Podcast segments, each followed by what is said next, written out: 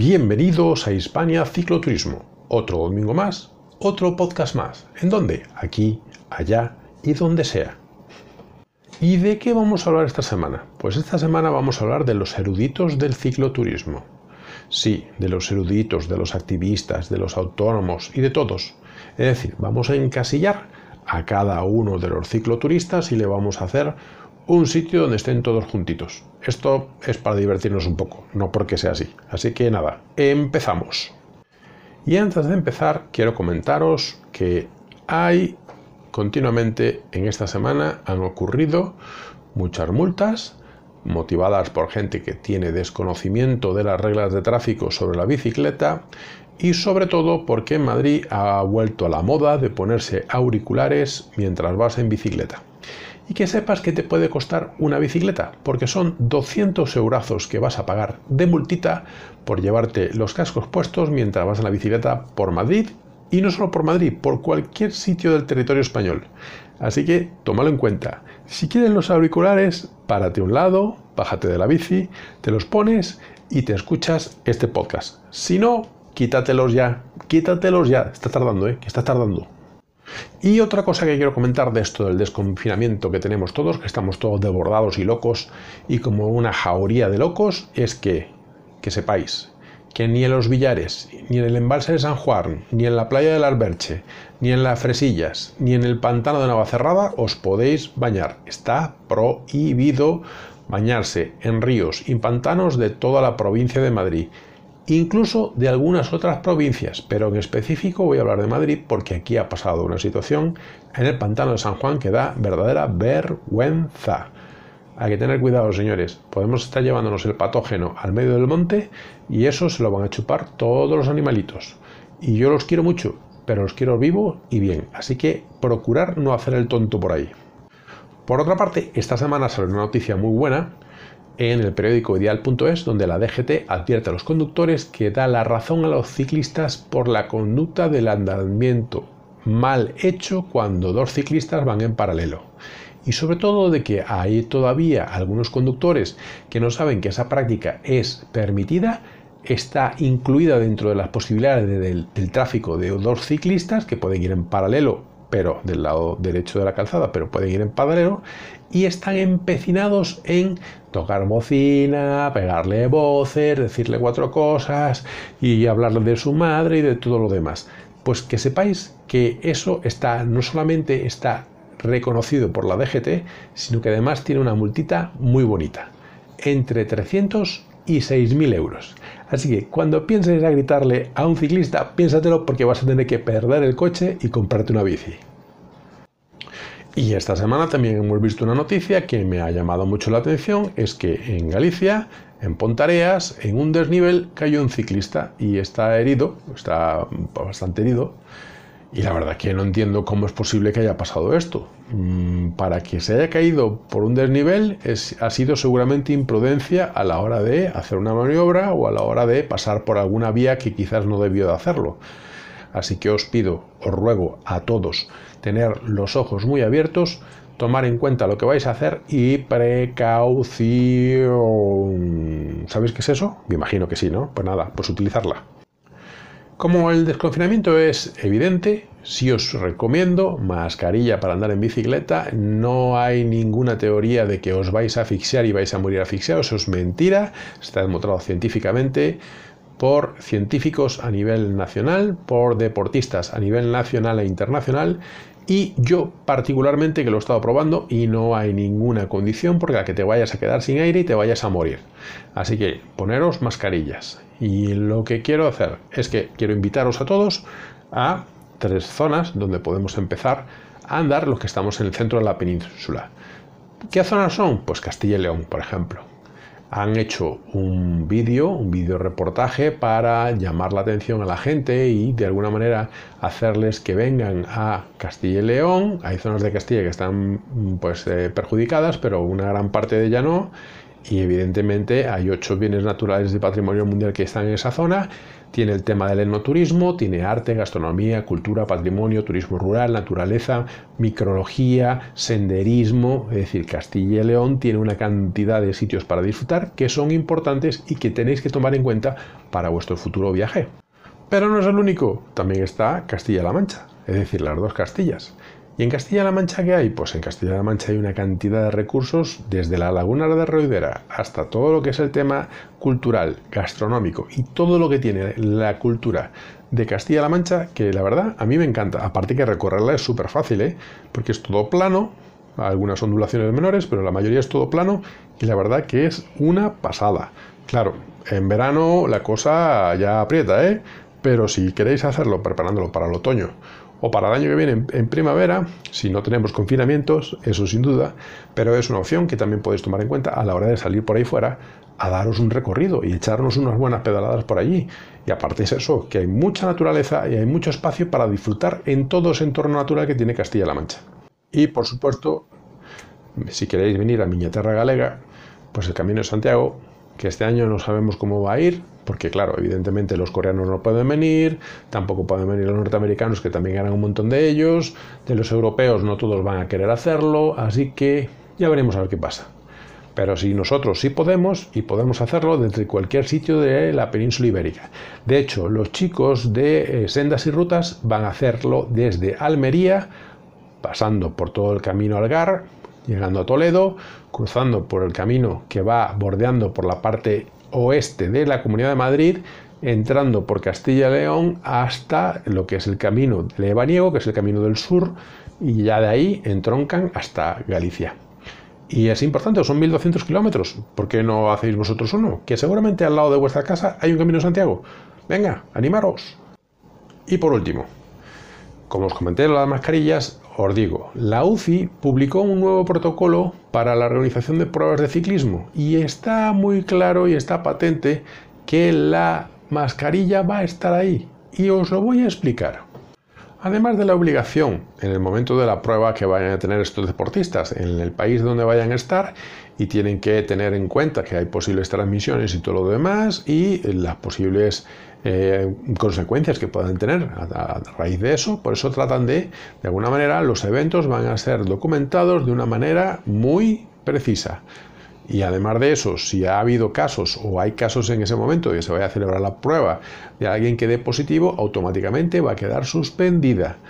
Para que veáis el nivel de lo que está ocurriendo, que muchos lo están tomando muy a la ligera. Esta matriz de decisiones, ellos tienen pues varios ratios. Tienen la zona verde, donde no es elegible, eh, la, otra zona que puede decir que sería un nivel 1, que hay bajo riesgo, un nivel 2 que hay bajo riesgo mm, moderado, hay otro que sería riesgo moderado, hay otro riesgo moderado alto, hay otro que es alto riesgo y hay otro que es el riesgo muy alto. Y en función de eso van también determinando según la migración o la preparación que tenga cada uno de ellos qué es lo que va a ocurrir. Así que según este color se va a determinar si esa prueba se puede realizar o no. Y tiene diferentes fases. Como cada fase es una mm, predominación diferente, pues el criterio que van a tener ellos pues lo van a actualizar a eso. Pero lo más importante, más que todo esto que os estoy comentando, es la operatividad. Es decir, cómo van a, ellos a atajar estas situaciones con respecto al COVID. Si tiene fiebre, si tiene tos, si tiene anemia, perdón, si tiene asma, o si tiene mm, dolor de cabeza, o tiene diarrea o dolor abdominal o fatiga, pues eso automáticamente va a ser una persona que va a decir, venga aquí un ratito y quédese aquí en cuarentena un rato porque evidentemente hay riesgo y la mascarilla es necesario. De hecho, la Federación Madrileña de Ciclistas ya tiene su propia mascarilla con su logotipo y todo lo demás. Es decir, por eso os digo, y como os dije antes, la mascarilla tiene que estar aquí y lo podéis poner perfectamente y aparte evitáis riesgo de que también mientras vais andando en bicicleta os contaminéis. Porque pasa mucho de que nos están adelantando y nos están dando cuenta que esa persona que está adelantando, que va sin boquilla, puede estar expulsando el virus y lo estáis tragando vosotros. Y recordar que la distancia entre un ciclista y otro son 25 metros. 25 metros. Y cuando adelantáis no hacéis los 25 metros. Por eso no se puede adelantar. Salvo que sean dos amigos que se conozcan y que vivan bien y que sepan perfectamente más o menos que tiene uno y que tiene otro, pues sí, eso en ese caso sí se puede hacer. Pero yo no voy a adelantar a alguien que no conozco, ni siquiera me voy a acercar a alguna persona que no conozco, porque hay el riesgo de que yo también me contamine. Pensar muy bien esto. Pero, antes de seguir con esto, vamos a ir ahora a unos asuntos comerciales de propaganda y publicidad que os voy a meter aquí. Venga, hasta ahora.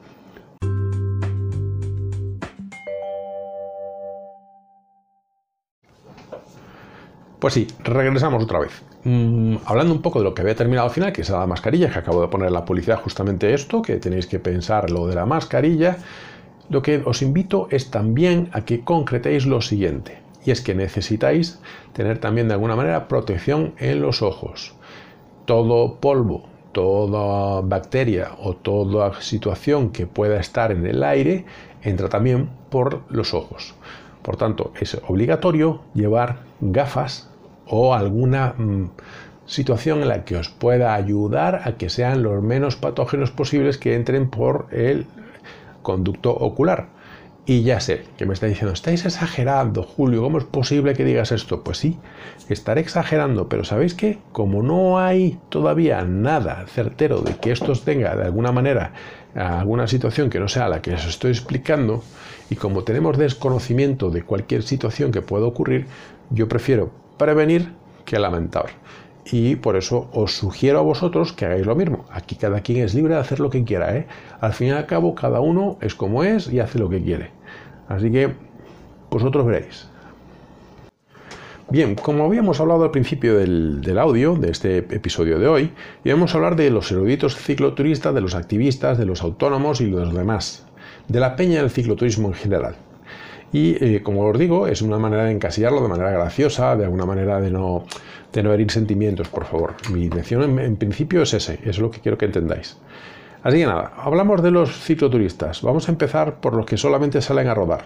De eso que, bueno, voy a salir a dar una vuelta. Y de eso de que la vuelta se va alargando, se va alargando, se va alargando, se va alargando, y pasa un año, y pasan dos, y pasan tres, y, oh sorpresa, se ha dado la vuelta al mundo. Pues esos son los que salen a rodar. Imaginaros que mañana hacéis lo mismo. No, yo voy a salir a rodar un poquito, a estirar las piernas porque, bueno, me hace falta un poquito tal. Y de repente volvéis tres años más tarde. Oye, ¿qué te ha pasado? Pues nada, mira que empecé a pedalear rumbo oeste y aquí al final pues le di la vuelta al mundo. Y, entré por Portugal, por el otro lado, para que veas tú cómo pasan las cosas. ¿eh? Entonces, bueno, esto puede ser una situación, ¿no? Eh, es una idea un poco absurda, pero bueno, es para rearnos un poco. Después están eh, las eh, marchas cicloturistas. Las marchas cicloturistas, sobre todo últimamente, hay algunas federaciones de ciclismo nacionales que lo hacen como si fuese un cicloturismo. Y realmente sí lo es, pero es un cicloturismo deportivo, vamos a decirlo. Es alguien que simplemente coge una mochila, su bicicleta, y se hace una ruta pues, de 40 a 80 kilómetros, depende de lo que hayan destinado, que hayan desarrollado, que hayan pensado para esa ruta en particular que se vaya a hacer, y en función de eso, pues esa persona tiene la posibilidad de hacerlo. De esto hay una peña gigantesca. El otro día estaba hablando con un amigo y me comentó que sí, que había incluso hasta algunos que hacían eh, rutas cicloturistas, por ejemplo, aquí cerca de donde vivo yo, en Villanueva la Cañada, hay una que se llamaba la ruta del cocido. Es decir, hacías la ruta y al terminar te va un cocido. Lo cual está muy bien. Hombre, después de haber quemado calorías, pues un cocido no viene mal. ¿A quién, a quién no querría hacer eso? Hasta yo. Vamos. Entonces, estas marchas cicloturistas es una opción también que hay algunos, que algunos también se lo toman muy a la ligera, pero es una opción también que se puede utilizar para disfrutar de la bicicleta y el cicloturismo. Después está el asistido, es decir, hay algunas personas que, por evidentemente, por alguna circunstancia, pues tienen que necesitar ayuda. Algunos es porque lo hacen con bicicleta eléctrica. Esa bicicleta eléctrica le da una autonomía para poder recorrer pues, largos recorridos y poder disfrutar de ella. Entonces eso también es importante. Si tienen la posibilidad de hacerlo, pues eso está muy bien. Eh, otros porque están dando la vuelta al mundo, lo quieren hacer con un sistema autónomo y esas personas simplemente están alrededor por si hubiese alguna eventualidad o porque las circunstancias de la carretera, pues en ese país no están habituados a ciclistas. Es una manera de, de alguna manera, mm, dar seguridad al ciclista que va andando en la bicicleta se colocan por la parte posterior y de alguna manera señalizan que delante de un ciclista para evitar cualquier situación que les pueda mm, de alguna manera sorprender, ¿no? Otros también porque quieren hacer un evento que es muy duro, pues por ejemplo, yo que sé, la, la Madrid-Lisboa, por ejemplo, que es una carrera muy fuerte y que requiere que tengas un equipo detrás donde te, en cada una de las paradas pues te den pues todo el soporte que necesites, tanto de mental, físico, em, como logístico, porque puede ser que te haga falta alguna cosa, se te pinche una rueda, hay que cambiarla, cualquier situación o circunstancia que pueda haber en la carrera. Por tanto, el asistido también existe y es una forma también de hacer cicloturismo eh, no es el cicloturismo tradicional que estamos acostumbrados y que estoy tratando de proponer en el canal, pero digamos que de alguna manera sí existe, o sea, que está, está ahí, ¿no? Eso es algo evidente. Después está el de larga distancia. El de larga distancia o el eh, como le dicen en francés, o el overretz, el no asistido, vamos a decirlo, es un cicloturismo de que, eh, por ejemplo, la de Continental Race. La Continental Race es una carrera que sale desde Londres y normalmente suelen terminar en Estambul, pero creo que el año pasado la habían cambiado y creo que no fue Estambul donde llegaron, sino que fue otro, otra ciudad y otro país. No recuerdo ahora en este momento que os estoy diciendo, pero es un cicloturismo de largo recorrido, es una carrera que cruza todo el continente y que no estás asistido, es decir, vas tú con tus propios medios y tu propia cuenta. Eh, los únicos sitios que tienes de descanso, pues evidentemente son las zonas de servicio o cualquier sitio donde puedas de alguna manera abastecerte de comida, de alimentos para poder continuar. No está permitido de alguna manera quedar todo el día en un hotel Nada de eso, está prohibido. Esta carrera precisamente se trata de eso, por eso es de manera totalmente autónoma, pero sí te permiten eso, pararte a comer, de, echarte un poquito de agua para refrigerarte o cualquier situación que necesites en la carretera, pues evidentemente tampoco se trata de que ah, te seas un Ironman y que tengas que aguantar, pero de alguna manera digamos que también eh, sirve para, hacer este, este cicloturismo de larga distancia. Eh, es, mm, es, muy duro, ¿eh? Porque date cuenta que mucha gente está pedaleando pues hasta 18 horas al día y eso agota, agota bastante. Son personas que tratan de entrenarse para eso, para hacer una media de 30 kilómetros por hora y es duro. Date cuenta que algunos incluso tratan de hacerlo, de cruzar todo el continente en, torno a 8, 7, 8 días. Eh, creo que el récord me parece que estaba en 6 o algo así por el estilo, pero vamos, que es, es muy duro. Y después están los dos que faltan, que son los que más utilizamos en el canal, que es el bikepacking o el ligero, que yo soy el que estoy abonado ahora, ahora estoy abonado a este, me he vuelto flojo, no quiero llevar peso y de alguna manera también lo disfruto más. Sobre todo porque bueno, ya las piernas me pesan más, ya mi cuerpo no tiene la agilidad que tenía antes y es una manera pues de poderme permitir seguir haciendo lo que me gusta y de una manera un poco más cómoda. Sí es cierto que echo de menos pues, todo lo que me permite el cicloturismo tradicional, que puedo llevar mucho más material y puedo llevar muchas más cosas, pero también os digo algo, me he dado cuenta que tampoco hace falta tanto. Y teniendo menos cosas para llevar, pues también, pues, eh, bueno, menos cosas necesitas, al necesitar menos, pues vive más tranquilo. Es como todo. Pero el autosuficiente, pues como hace muchos, como ha hecho eh, Álvaro Nil a dar la vuelta al mundo, o Sol Bici también, eh, es decir, todos los que han dado la vuelta al mundo y que han hecho recorridos muy largos por América o por continentes enteros, eh, de manera con el cicloturismo autosuficiente y de manera tradicional, pues sabéis perfectamente que es mucho más cómodo tener todo tu equipaje, tener todas las opciones en algún momento, sobre todo en circunstancias de que no encuentres un sitio para dormir y poder tener tu tienda de campaña, que en el caso de, por ejemplo, yo en el backpacking no tengo eso, tengo una, un sleeping bag que tiene, sí, hace como una especie de tienda de campaña, pero en la parte superior, es decir, donde está la cabeza solamente, que es lo único que te ayuda. Entonces a veces llueve y entonces no es tan fácil, el frío se, mm, se siente mucho más porque no hay cámara térmica entre lo que sería el sleeping bag y lo que es el exterior. Entonces las temperaturas se sienten mucho más. Es decir, sí es cierto que el tradicional te da muchas más ventajas y muchas más comodidades que no te lo da el backpacking. Pero el bikepacking tiene una comodidad del día a día que es impresionante. Poder hacer muchos kilómetros más descansado de manera más tranquilo, la verdad que yo lo agradezco muchísimo. Es una opción bastante bien. Y por cierto, hablando de eso, os quiero invitar a que hagáis la vía verde de la senda del oso. La han estado arreglando y esta ruta pues ha quedado bastante bien y os sugiero que le echéis un vistazo.